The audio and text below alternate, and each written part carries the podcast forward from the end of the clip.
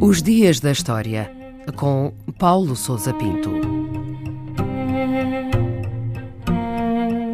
3 de setembro do ano 301, o dia da fundação de San Marino. San Marino é uma pequena república interior localizada no norte da Península Itálica. É um dos mais pequenos estados do mundo, com uma dimensão de apenas 61 km. Segundo a tradição, foi nesse dia que um pedreiro de nome Marino saiu da cidade costeira de Rimini e dirigiu-se para o Monte Titano, onde construiu uma ermida. Marino era originário da costa da Dalmácia, na atual Croácia, de onde havia fugido para escapar às perseguições contra os cristãos que ocorriam no Império Romano nessa época. Após a fundação do mosteiro, foi ordenado diácono e congregou uma pequena comunidade que veio a dar origem a uma povoação e mais tarde à república que hoje subsiste com o seu nome. Marino é aqui venerado como o santo fundador e o dia 3 de setembro é feriado nacional. Pouco se conhece da sua história nos séculos imediatos, mas há indícios de que, por volta do século X, era já uma pequena república autónoma e politicamente organizada, a mais antiga da Europa.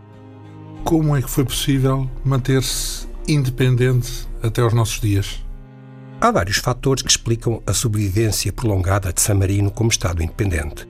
A sua pequena dimensão e o seu isolamento numa região montanhosa e no interior remeteram a República a um papel discreto que não despertava a cobiça ou o interesse das grandes potências. Por outro lado, a República desenvolveu uma política diplomática cautelosa e prudente, manobrando de modo a manter-se afastada dos conflitos e colocando-se sob a proteção do Papa, mas conseguindo evitar ser absorvida pelos Estados papais. San Marino foi ocupada por três vezes, embora de forma breve nos inícios do século XVI, pelo exército de César Borgia, nos meados do século XVIII, pelas tropas papais do cardeal Alberoni, e em 1944, primeiro pelos alemães e depois pelos aliados. Napoleão, curiosamente, e em contraste com a agressividade para com outros Estados italianos, respeitou a sua autonomia, talvez por considerar que San Marino personificava o ideal republicano. O mesmo fizeram os obreiros da unificação da Itália no século XIX e Mussolini na década de 1930. E qual é atualmente a situação de San Marino? O fim da Segunda Guerra Mundial e o regresso da paz à Europa confirmaram o estatuto de San Marino como república independente, com o pleno reconhecimento internacional. O poder político foi exercido por um governo comunista durante mais de uma década, o que constituiu um exemplo inédito na Europa Ocidental. Posteriormente, a República aderiu ao Conselho da Europa e tornou-se membro da ONU em 1992. Dez anos depois, adotou o euro como moeda nacional, embora não faça parte da União Europeia.